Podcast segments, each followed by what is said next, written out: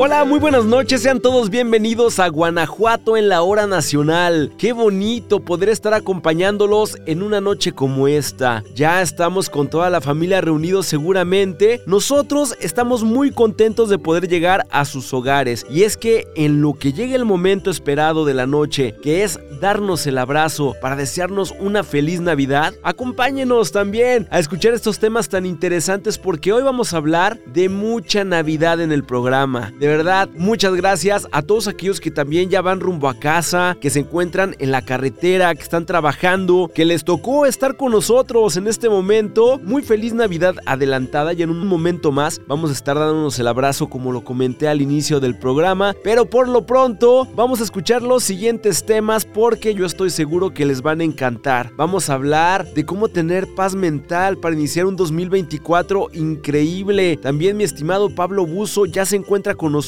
además de Janet Ruiz y por supuesto Hugo Aldair, que hasta mensaje navideño ya les tiene preparado. Así que comenzamos, mi nombre es Marco Alvarado y esto es Guanajuato en la hora nacional. Dato interesante. Dato interesante. Gracias por continuar en sintonía de Guanajuato en la hora nacional. Yo soy Hugo Aldair y en esta ocasión les voy a platicar de una de las bromas más populares en nuestro país. Y hablo nada más y nada menos que del Día de los Santos Inocentes, que lo celebramos y lo llevamos a cabo el 28 de diciembre. Esta conmemoración es el pretexto para jugar bromas a familiares, amigos o incluso desconocidos, las cuales han pasado de ser chistes simples a crear noticias falsas, a fin de reírnos de la inocencia del otro. Sin embargo, el Día de los Santos Inocentes tiene como referencia uno de los capítulos más oscuros de la Biblia católica. Se narra que en su viaje a Belén, sitio donde nacería Jesús, los reyes Melchor, Gaspar y Baltasar visitaron al rey Herodes para preguntarle por menores del acontecimiento. Herodes, sorprendido, les preguntó, ¿por qué tanto interés en acudir al encuentro? Le contestaron que se trataba del nacimiento del Mesías. El monarca los despidió, no sin antes pedirles que, cuando lo encontraran, volvieran a su palacio para decirle el lugar e ir a adorarlo él también, cosa que no sucedió, pues los reyes regresaron por otro camino.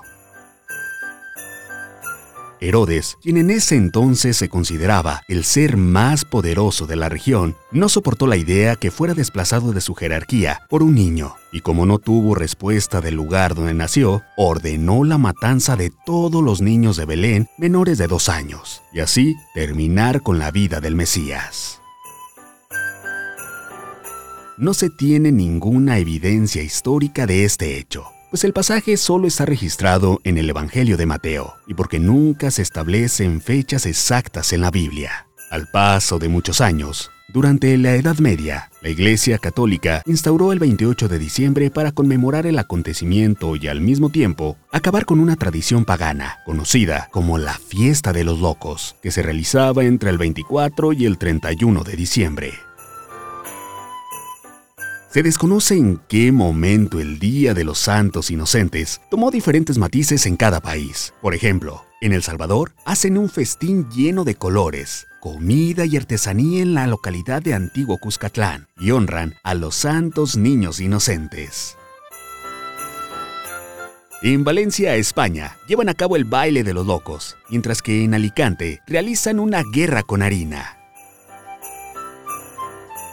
En México es común hacer bromas, que pueden ir desde llamadas telefónicas, publicaciones falsas en redes sociales o pedir prestado dinero o algún objeto, los cuales nunca regresarán.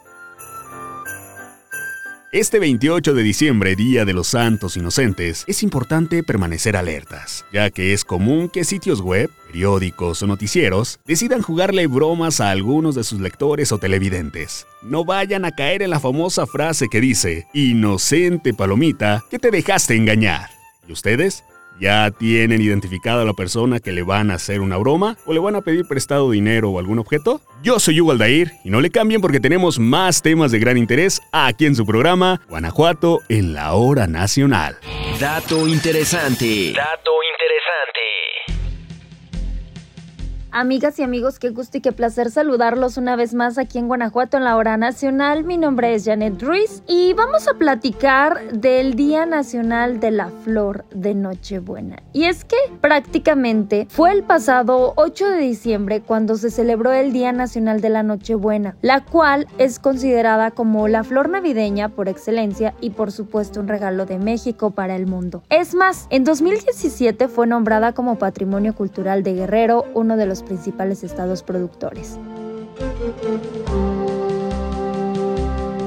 ¿Sabías que el cultivo de esa planta prehispánica es toda una tradición en los jardines mexicanos y por supuesto es la flor en maceta más vendida en muchos países? Tan solo te cuento, al inicio tenía dos usos. El primero ornamental, pues decoraba los altares de la madre diosa Tonatzin, y el segundo medicinal para promover la lactancia en las mujeres primerizas. Tiene muchos nombres como la flor de Nochebuena, la flor de Pascua, la flor de fuego, la estrella de Navidad y la corona de los Andes. Los indígenas mexicanos la llamaban Quetzalcoatl, que significa la flor de pétalos resistentes como el cuero.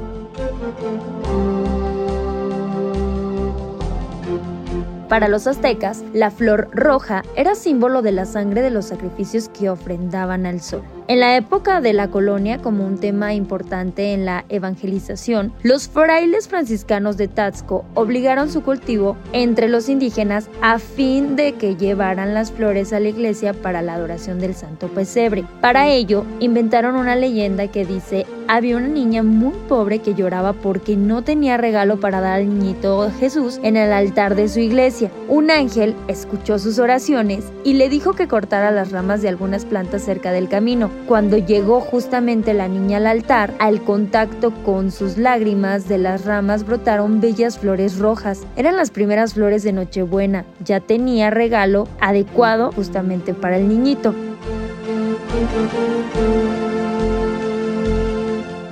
Fue llevada a Filadelfia, Estados Unidos, en 1825 por el primer embajador de ese país en México, Robert Painstein, donde se vendió como flor de corte y luego, en 1910, gracias al trabajo del alemán Paul Eck, se transformó en planta para maceta. La introdujo en Alemania y desde entonces se da color en la época navideña muchos países.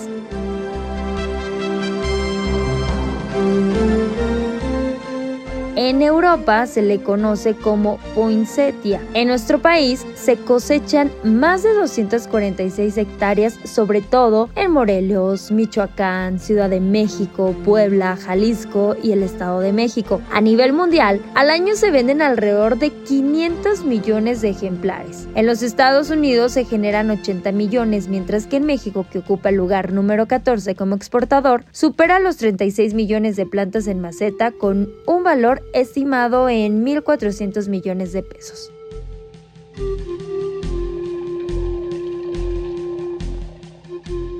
Existen cerca de 150 variedades de flor de Nochebuena en el mundo y en nuestro país se cultivan unas 35 de diversos colores, resaltando por supuesto el rojo como el más emblemático en el mercado. Así que ya lo saben, ya conocen un poquito más sobre esta flor que es bastante, bastante peculiar ver en estos días, en cualquier lugar, cuando vayamos por la calle en esta época, en esta época navideña. Es parte de la información, Marco. La semana que entra nos volvemos a sintonizar con más datos sumamente importantes. Mi nombre es Janet Ruiz y como siempre, hacerles esta atenta invitación de que descansen por lo menos sus ocho horas. Nos escuchamos la semana que entra. Regresamos contigo, Marco. Excelente noche.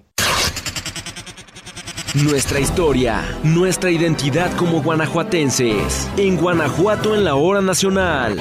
Muy buenas noches Marco, a ti y a todo tu equipo de Guanajuato en la hora nacional. Es un gusto saludarlos a todos ustedes y a todo el auditorio de este espacio radiofónico que nos brindan al Archivo Histórico del Congreso del Estado. Con información de Samantha Daniela Correa Gutiérrez, le saluda Pablo Buzo Muñoz. Este domingo recordaremos cuando el Congreso de Guanajuato se adhirió al plan de Jalapa. Durante las elecciones presidenciales de 1828 en México para seleccionar al sucesor de Guadalupe Victoria, los principales candidatos eran Manuel Gómez Pedraza, Vicente Guerrero y Anastasio Bustamante, quienes respectivamente quedaron en primero, segundo y tercer lugar en la votación. El triunfo de Gómez Pedraza fue desconocido principalmente por Antonio López de Santa Ana, lo que derivó los levantamientos realizados por Lorenzo de Zavala y José María Lobato en el motín de la acordada. En el estado de Guanajuato, el primer Congreso Constitucional determinó enfocarse en mantener el orden que hasta ese momento se había alcanzado en el territorio, para lo cual se mandó fortalecer las defensas del Estado. En un principio, el Estado de Guanajuato apoyó al presidente electo Manuel Gómez Pedraza, pero el Congreso de la Unión decidió entonces anular el resultado de las elecciones y declarar ganador a Vicente Guerrero antes de que Gómez Pedraza pudiera asumir como presidente. Para mitigar este intento, se creó el Ejército de Reserva liderado por el vicepresidente Bustamante. El plan se desenvolvió en dos etapas. En la primera, fracciones militares se pronunciaron a favor de que Vicente Guerrero instaurase un régimen de gobierno de corte centralista. Estos pronunciamientos se usaron para hacer propaganda en contra de Guerrero. Rápidamente se formó una opinión generalizada en contra de las supuestas intenciones del presidente. El gobierno de Guerrero duró nueve meses antes de verse enfrentado contra el ejército de reserva que se levantó en armas con el plan de Jalapa, el cual pedía la destitución del presidente Guerrero, al que tachaba de incapaz para el ejercicio del poder. Luego de que los generales Manuel Mier y Terán y Antonio López de Santana vencieran a los españoles en un intento de reconquista, el 4 de diciembre se lanzó dicho plan para proteger la constitución y las leyes, pues la república se hallaba cercana a un trastorno general, amenazada en envolver en su ruina a los hombres y las cosas, la libertad y la independencia.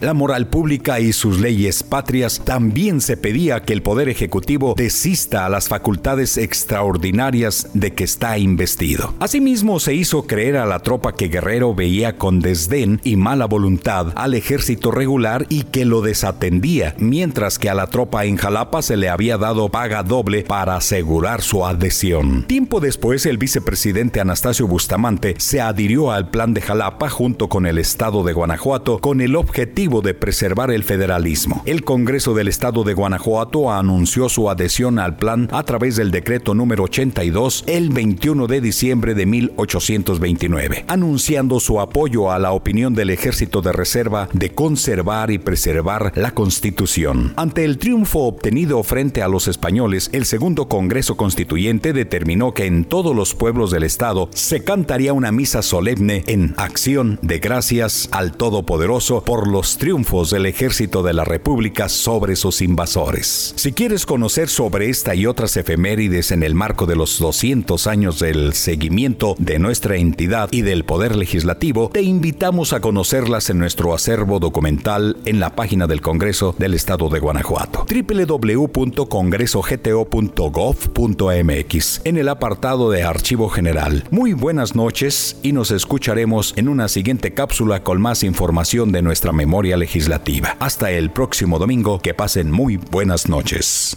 Dato interesante. Dato interesante. ¿Qué tal amigos de Guanajuato en la hora nacional? Les saluda Charito Morales. Primeramente deseándoles una muy feliz Navidad. Recordemos que estamos a punto de despedir el año y esto resulta un momento muy especial. Es el momento ideal para realizar una introspección, además de la posibilidad de armonizarnos. Esta noche tenemos una invitada muy especial. Nos acompaña Hilda Orsi. Hilda, ¿cómo estás? Muy buenas noches. Hola, ¿qué tal? Buenas noches. Un placer estar aquí contigo y con todos los radioescuchas. Hilda, estarás de acuerdo conmigo que todos los seres humanos estamos en búsqueda de autoconocimiento. Yo me he enterado y he constatado que tú eres un amante de la meditación y sé que desde hace más de 20 años has asistido a seminarios, cursos y eventos con los maestros lamas, bompos, convencida de los grandes beneficios de meditar y la cultura tibetana. Y hoy te recibimos con gusto para platicar justo de eso. Tú sabes, todos sabemos que en el mundo existen diversas maneras de despedir el año. Les comparto, en Filipinas, lunares por doquier. Rusia, bebidas llenas de deseos. India, luz para atraer a las diosas. ¿cómo despedimos el año en nuestro México? ¿Y tú qué nos sugerirías para despedirlo, sobre todo en armonía, Hilda? Bueno, pues creo que en nuestro México lo despedimos llenos de fiestas, llenos de posadas, llenos de piñatas, de alegría, de encuentros de familia, de amigos, de abrazos. Creo que tenemos una cultura riquísima en ese aspecto y pues una herencia, ¿no? Que, que ha quedado de familia en familia, de generación en generación. Y creo que cuando viene el año nos, nos llenamos de planes, de reuniones y de fiestas porque todos queremos darnos ese abrazo, ¿no? Ese abrazo de agradecer, pero también ese abrazo de desear que estaremos mejor el próximo año. ¿Y qué pienso? Pienso que lo más importante en estos momentos es estar felices de la alegría de ser, de la alegría de estar, de estar vivos, de poder respirar, de quienes podemos tener algún trabajo, de quienes tenemos un familiar que nos, que nos da abrazo, que nos da cobijo, de quienes tenemos un techo y quienes estén escasos de estas bendiciones, pues compartirlas. Compartirlas porque es el momento preciso de dar este ejemplo, de acompañar, de abrazar, de invitar a la casa, de dar un pequeño ponche, de dar cualquier cosa que haga sentir ese abrazo y ese cariño. ¿Por qué? Porque estamos culminando un periodo importante, estamos culminando una larga tarea de meses y de horas, un ciclo y estamos listos y equipándonos para arrancar el que sigue. Entonces es importantísimo de verdad que también soltemos todo lo que, lo que no se solucionó, lo que no se pudo y que no no, lo traigamos cargando para el nuevo año. Que entendamos que a veces las cosas, no, siempre las cosas son perfectas tal y como son. Y que en esa perfección del universo debemos estar preparados para lo que viene. Hilda, hablemos de meditación.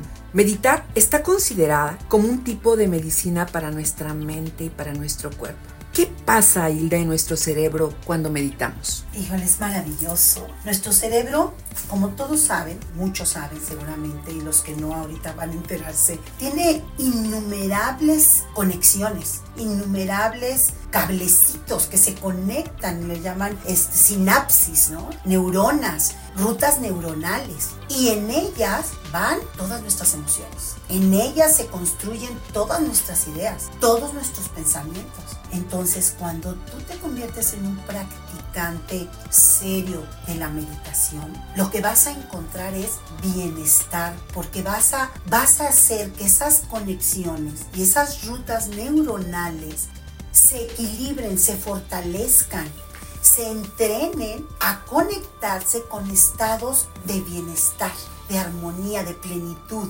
Porque dicen nuestros maestros que estamos súper entrenados a enojarnos en tres segundos podemos conectarnos con el enojo si lo hemos practicado muchos años. Claro. Pero de la misma manera, si tú practicas conectarte con el amor y conectarte con la actitud de generosidad o de alegría o de creatividad, lo vas a conseguir inmediatamente. Entonces, ¿qué pasa? Es una sensación de bienestar más en la que puedes estar más tiempo a lo largo de tu día y eso pues es pura salud salud mental y la salud mental tiene el gran premio también de la salud en general, de tu cuerpo, de tu ánimo. Salud física. Así es. ¿Cuál es el significado espiritual de meditar? Yo creo que el significado como tal es eh, ejercitar la mente ejercitar la mente a, a, caminar en ese estado armónico que mencionaba, en ese plano de conciencia alerta.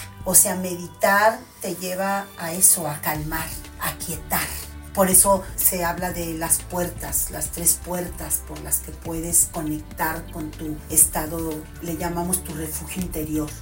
Y esas puertas son la puerta de tu habla y en la meditación calmas el habla porque hay silencio la puerta de tu cuerpo, porque por eso te pones en una postura de quietud, sí. ¿sí? Y la puerta del espacio en tu mente-corazón. Para los practicantes pompos, la mente está aquí en el corazón. Ese espacio abierto de sentir esa mente sin tantas nubes, dicen, dicen los maestros, es como un cielo y las nubes son pensamientos. Y si tú logras aquietar el habla, a silenciar, y abrir ese espacio de tu corazón, entonces vas a lograr esto que se llama meditar. ¿Y cómo se conecta todo esto con la respiración? La respiración finalmente es la fuerza vital, es la que nos mantiene pues, vivos, es la que nos permite, ¿verdad?, estar aquí en este plano. Entonces, utilizar la respiración como un ejercicio para seguirla, hacerte consciente de cómo ingresa, cómo circula dentro de ti, cómo la llevas hasta ciertos centros energéticos o chakras, cómo la exhalas nuevamente y cómo con ella visualizas inhalar, por ejemplo, cualidades y recuperarlas, te permite exactamente ese, ese usar la respiración, te permite que puedas ir aquietando la mente y los pensamientos. Después de la pandemia, Hilda, muchas, muchas personas padecimos ansiedad. Meditar y respirar, una mancuerna perfecta para este mal. ¿Qué piensas? Pues sí, sí es una mancuerna perfecta. Y si le sumamos, como dije hace un momento, respirar, calmar el cuerpo y abrir el corazón, el espacio, silencio, quietud y espaciosidad, que son las tres píldoras, como le dice Cheshe Tenzin, si tú le sumas a ese respirar, la transformación es invaluable. Porque verdaderamente el ejercitarlo y reconectar y reconectar va a hacer que desarrolles esa conciencia alerta para que en los momentos críticos te sea muy fácil conectar. Entonces, la meditación podría considerarse clave para mejorar no solamente nuestra persona, sino también para poder conectar mejor con otras personas y tener mejor interacción. Por supuesto, la meditación te da beneficios en todos los ámbitos. Te da beneficios personales, por supuesto, en lo que dijimos, la salud de tu mente, la salud de tu cuerpo y en tus relaciones de pareja, en tus relaciones sociales, en tus relaciones de trabajo. ¿Por qué? Porque en la medida que tú estés más tiempo en un estado de armonía, pues vas a contagiar esa armonía, vas a irradiar esa armonía. Eh, muchos los maestros cuando guían las prácticas te dicen, siente la presencia de esa luz que eres y siente cómo la irradias. Claro. Cómo irradias esa generosidad, cómo irradias esa, esa paz, cómo irradias esa alegría, esa creatividad. Entonces, al potencializar tus cualidades, que es lo que estás haciendo cada vez que te sientas en el cojín, a practicar, al reconectarte con ellas, es un ejercicio como un músculo. Y entonces ese músculo está preparado en todo momento a compartir eso que tiene constantemente presente. Y claro que mejora todo, todo alrededor. Tus decisiones, tu toma de decisiones, tus proyectos, tu enfoque, benefician todos aspectos. Antes de despedir el 2023 y recibir el 2024, ¿qué nos sugieres para reducir efectos de estrés y practicar procesos que sean de gratitud? a todo el que conozco y que veo en caos, le digo, vente a meditar, vente a meditar, porque yo viví caos y he vivido caos y lo único que me ha salvaguardado y me ha permitido recuperar el rumbo, la, el foco, la este, guía, la guía es esto, calmar mi mente, calmar mi cuerpo, calmar mis pensamientos que me vuelven loca y, y, de pronto me conectan todo el día con un problema y le sumo y le sumo y le pongo. Y se le da vuelta y, y se vuelta. le da vuelta y el problema no se va a resolver no. sumándole y sumándole. Entonces llega un si le calmas y si abres espacio, puede que venga la chispa Ajá. de la solución, de la idea, pero si no lo calmas es mucho más difícil. Entonces yo creo que en estos tiempos, pues a todos les sugerimos diría eso. Busquen un momento. No importa si no estás con un experto. Claro, lo mejor es acercarte a expertos y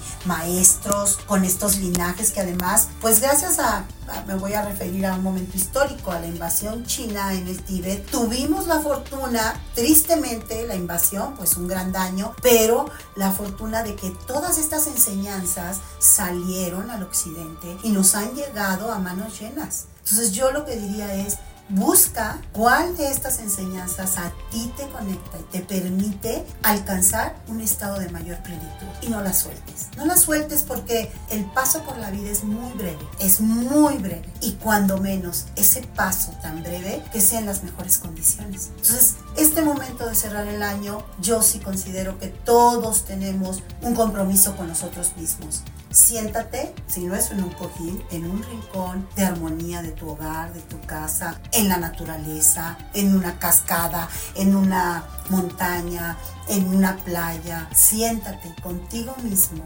aquieta tu mente, inhala, exhala, observa en dónde estás. Ajá. Obsérvate en dónde estás, a dónde llegaste con lo que hiciste y qué parte quizá puedes empezar a transformar. Reconoce y responsabilízate porque no nos responsabilizamos. Es lo, lo más fácil que hacemos es culpar allá afuera. Sí. Reconoce y responsabilízate. Cuesta mucho trabajo. No es fácil. Pero es posible. Pero es posible. Y si te lo regalas, pues podrás empezar el año quizá con un poquito más de luz. Y eso va a ser un gran paso. ¿Cómo te encontramos en redes sociales? Yo personalmente soy Hilda Orsi y así Ajá. estoy. Y el centro y la meditación, el espacio este es Ligmincha, Guanajuato. Ajá. Ligmincha, Guanajuato pertenece a Ligmincha, México. Ah, okay. Y a su vez a Ligmincha Internacional. Es la asociación que creó Tenzin Wangyal Rinpoche hace más de 25 años para traer todas estas enseñanzas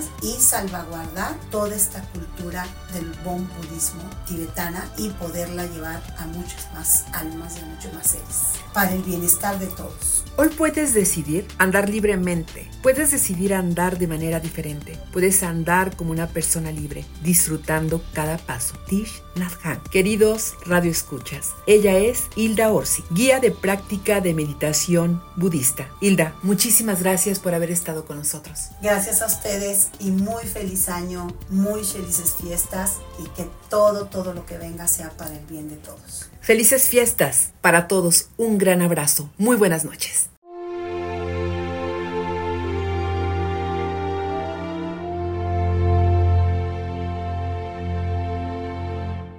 Estamos culminando un año de éxitos, de fracasos y de momentos inolvidables. No queda más que darle las gracias por permitirnos entrar a sus hogares un año más. Agradezco que domingo a domingo estuvieron acompañándonos en este programa lleno de temas muy interesantes de nuestro bello Guanajuato. Les deseo que tengan una feliz Navidad y próspero año nuevo, que este 2024 esté cargado de abundancia, salud y que siempre gocen de la compañía de su familia. Antes de despedirme, quiero compartirles esta bella frase que dice así, para este nuevo año, que nunca les falte un sueño por el cual luchar, un proyecto que realizar, algo que aprender, un lugar a donde ir y alguien a quien querer. Felices fiestas. Les mando un grande y fraternal abrazo. Mi querido Hugo Aldair, qué palabras tan increíbles. De verdad, muchas gracias por siempre estar con nosotros cada programa. A todo el equipo, a Charito Morales, a Janet, a Pablo Buzo, a todos en el Congreso, en el Archivo Histórico del Ejecutivo también. Y a todo Guanajuato, por supuesto. Espero que pasen una noche increíble en compañía de sus seres queridos. Les deseamos una muy feliz Navidad y el próximo domingo aquí nos escuchamos porque estaremos despidiendo el 2023 con excelente información. Yo soy Marco Alvarado, hasta la próxima semana. ¡Feliz Navidad!